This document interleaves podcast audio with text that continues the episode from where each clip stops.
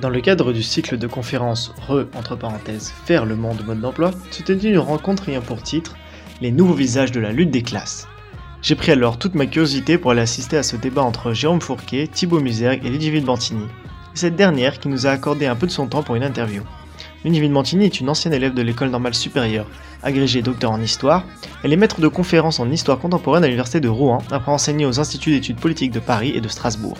Chercheuse au centre d'histoire de Sciences Po, ses travaux portent sur la, sur la jeunesse comme enjeu social et politique, sur la socialisation et les formes d'héritage et de transmission générationnelle, ainsi que sur l'histoire des sciences humaines et sociales, sciences du psychisme et sociologie, dans la seconde moitié du XXe siècle.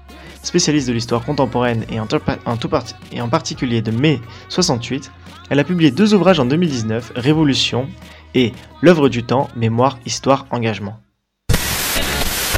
Transistor La culture domine tout Web. Bonjour Ludovine Bantini.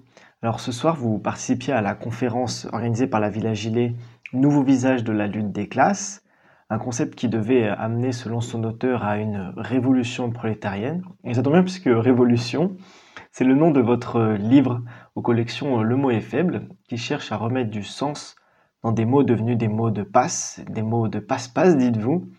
Vous, c'est l'emploi galvaudé du mot révolution qui vous agace. Vous dites La révolution est un passage à l'acte qui fait passer l'état du monde dans le passé. Pourtant, vous écrivez et dites que vous avez plutôt l'impression qu'aujourd'hui, on parle de révolution pour revenir dans le passé. Alors, est-ce que le mot révolution a encore du sens aujourd'hui? Oui, bien sûr. D'ailleurs, on le voit à l'échelle internationale, on le voit euh, notamment en Algérie, on le voit à Hong Kong, on le voit dans des processus qui sont véritablement révolutionnaires.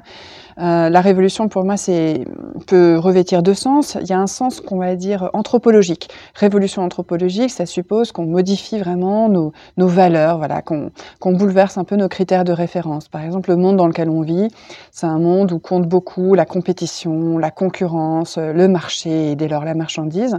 Et donc, se délester de tout ça pour des valeurs davantage liées à la solidarité, à la coopération, à l'entraide, c'est déjà une forme de révolution anthropologique. Il y a un autre sens évidemment qui est complémentaire au premier, c'est le sens euh, euh, socio-économique et politique, c'est-à-dire un moment de surgissement, un événement majeur qui vient rompre avec euh, la temporalité ordinaire, avec un soulèvement en général populaire qui décide de prendre le pouvoir et aussi de renverser des structures socio-économiques en place, qui imaginent par exemple une autre répartition des, richesses et donc une autre manière de penser la justice sociale et de la pratiquer. Du coup, quand vous parlez de révolution anthropologique, on se rend compte que la révolution est autant importante par son mouvement que par le temps, le temps parfois très long dans lequel elle s'inscrit. Oui, absolument. Dans une révolution, il y a plusieurs temporalités imbriquées. Vous avez tout à fait raison de le souligner. En fait, il y a une temporalité euh, très brève, le, moment même de, de l'irruption euh, de l'événement. Euh, qui pose aussi d'autres questionnements sur ce rapport au temps, euh, à quel moment euh, utiliser telle ou telle stratégie. voilà. Et puis de l'autre côté, il y a enfin, ces, ces, événements comme ça qui sont de l'ordre du surgissement d'un temps en quelque sorte perpendiculaire à la chronologie linéaire et tranquille des, des, du temps ordinaire.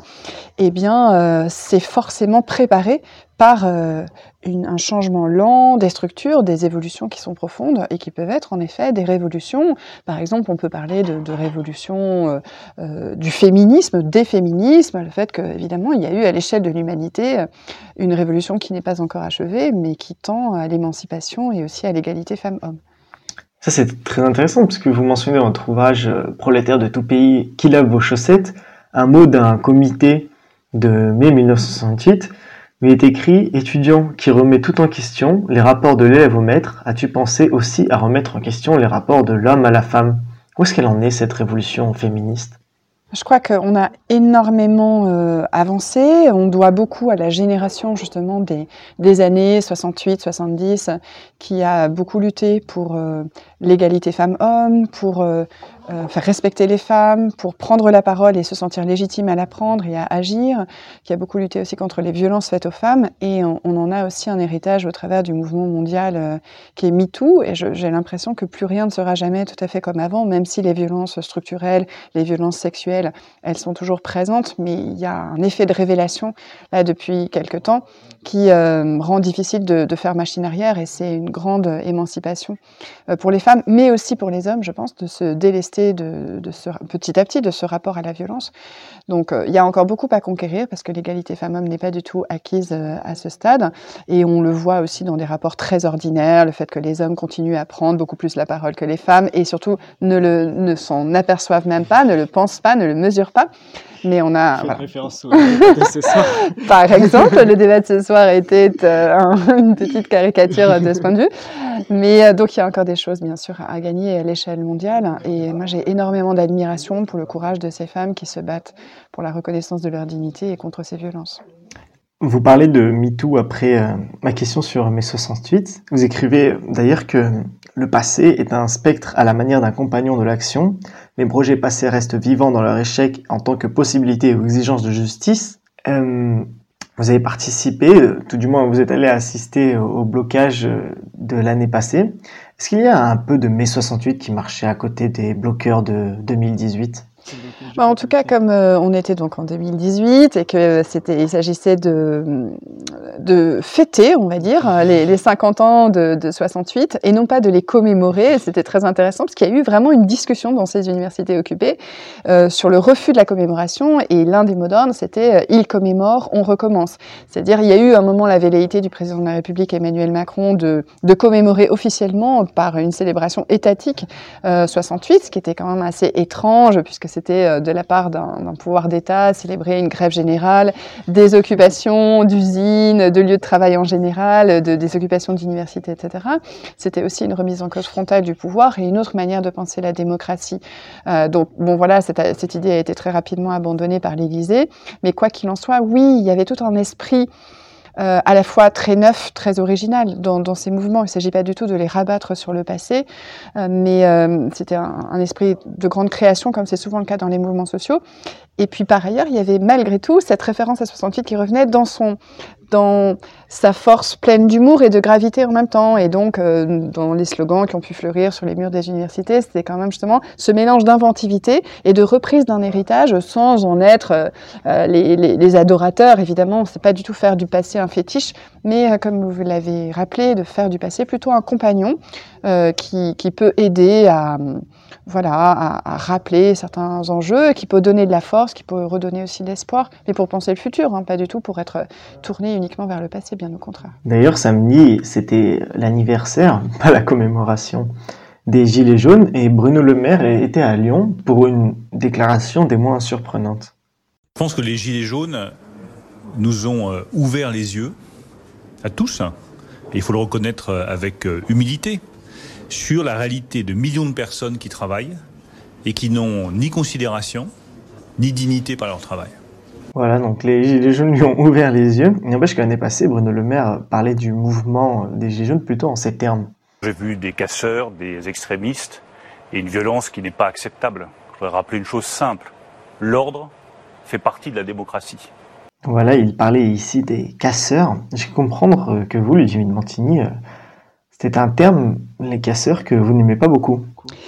C'est-à-dire que d'abord, je me dis toujours euh, que si on avait employé ce vocabulaire euh, en 1789, euh, s'il y avait eu comme ça des, des, élites, on va dire médiatiques celle d'aujourd'hui, euh, ben c'est certainement ce mot casseur qui aurait été employé pour euh, désigner les femmes et les hommes qui ont pris la Bastille et qui étaient autrement plus violents d'ailleurs, qui ont qui s'en sont pris à un monument national, qui l'ont brisé et finalement mis à bas. Et ils ont d'ailleurs tué un certain nombre de, de, de, personnes sur leur sur leur passage.